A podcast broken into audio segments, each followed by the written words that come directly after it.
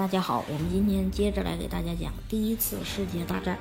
我们今天要讲的专辑呢，就是多格尔沙洲大海战，简称叫这个英德的多格尔沙洲海战。多格尔沙洲呢，是英吉利海峡中的一处沙礁，也是一处沙洲。这个有大量的岛屿在此地，而且呢也比较寒冷。德军舰队进英吉利海峡，这也是必经之路之一。于这个一九一四年，也就是日德兰海战前夕，德军的希佩尔海军中将曾经率领过四艘战列巡洋舰炮击英国港口城市约克，然后临走前扔下这个一百二十颗水雷，令这个英国政府啊特别的头疼。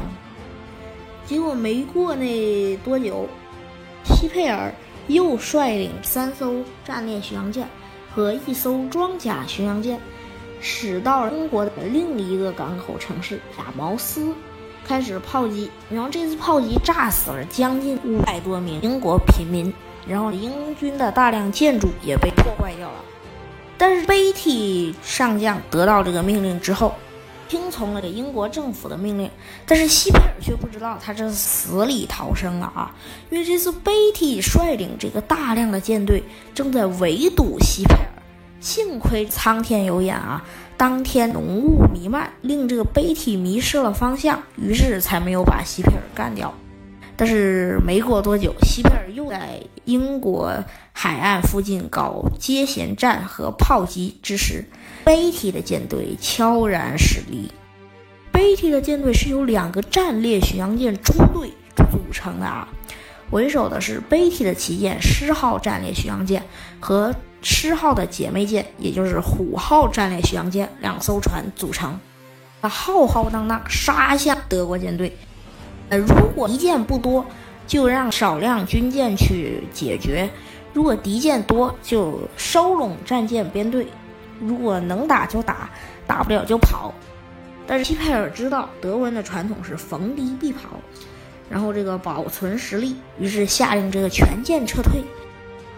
贝蒂一看你要跑啊，我得追啊，结果就追着西佩尔去了。这希佩尔忘了自己的这个部队里有一艘掉队的老船，就是布吕歇尔号大型装甲巡洋舰。这艘战舰很优秀，一九零八年的新锐海军装甲巡洋舰，但是它航速太慢了，它火力和装甲都很猛，航速过慢导致了西佩尔带了个拖油瓶。整个舰队呢，只能以最快也就才十九节左右的速度航行，而这个贝蒂呢，因为没有拖油瓶，都是新船，全舰队能以二十四节的高速航行，令这个贝蒂离希佩尔就越来越近嘛。然后这个希佩尔就特别恐慌，于是就命令驱逐舰队前去拉烟放鱼雷。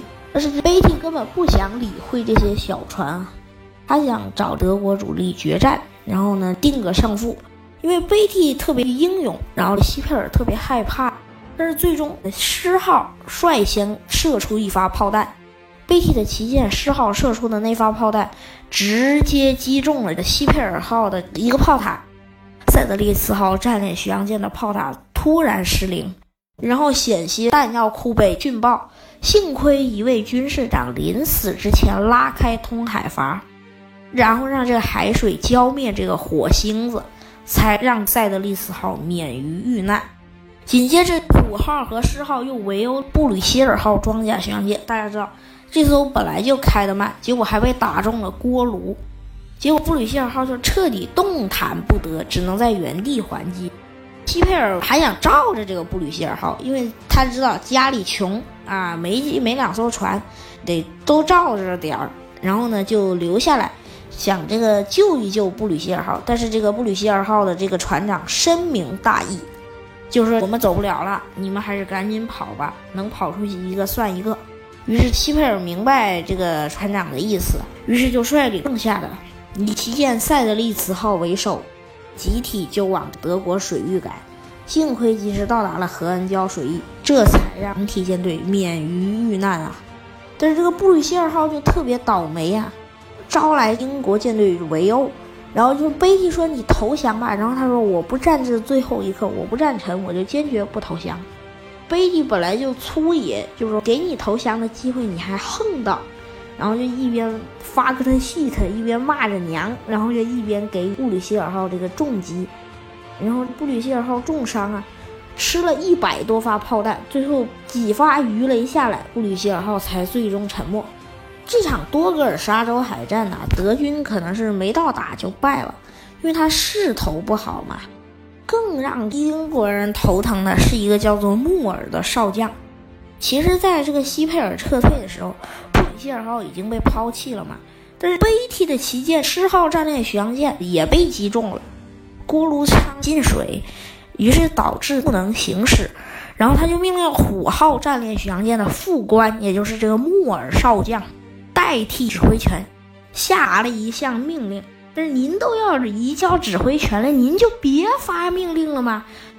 但是这个穆尔少将他这个理解能力有问题，他可能高考没考好啊，也不知道他海军学院怎么毕业的。贝蒂说什么呢？说打德国舰队那些殿后的军舰，其实就是德军殿后的那些慢船嘛。但是这个穆尔少将理解有问题啊，他阅读理解可能没学好。然后他就说就要打这个布吕歇尔号，因为他掉队了嘛。然后在布吕歇尔号沉没之前就被这个傻子，就是这个木尔给给给耽误了，不然这个话西佩尔都逃不了。于是就因为这件事儿，然后这个贝蒂都气得不行，英国人特别愤怒啊，就说怎么能让这么一个蠢货当我的副司令呢？德国人也很愤怒啊，说我们出去这么多事儿，但是啥好处也没捞着，完了还损失了一艘大船。我们讲一下威廉一世，德皇嘛。这个德皇呢，他就是特别喜欢海军，他是这个美国《海权论》的作者马汉的粉丝，甚至专程访问英国去见马汉。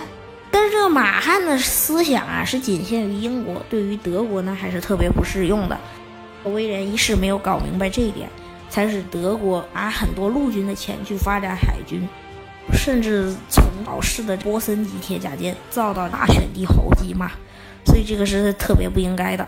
德军应该拿出更多的钱去造陆军，海军已经不重要了，因为你已经突不出封锁，反而会让自己的官兵和军舰受到更大的伤害，还不如去拿钱发展陆军。但是这个反而让 V 二决心更加坚定啊，就下令说要全力进攻英军，因为他们认为就是因为我们的海军不够发达，就所以就因为这个事，海军上将，也就是这个海军司令兰德尔就被解职了。新上任的呢，的一个保守的叫做胡戈冯波尔，虽然他体弱多病，但是这个人听从于威廉二世的指挥啊。一生中，他在这个当这个海军上将时期，只发动过五次破交战，而且还是特别小型的破交战，所以这个威廉一世就特别喜欢他了。但是这个德军的海军是真的不行了，所以我们还是要回到陆路战场。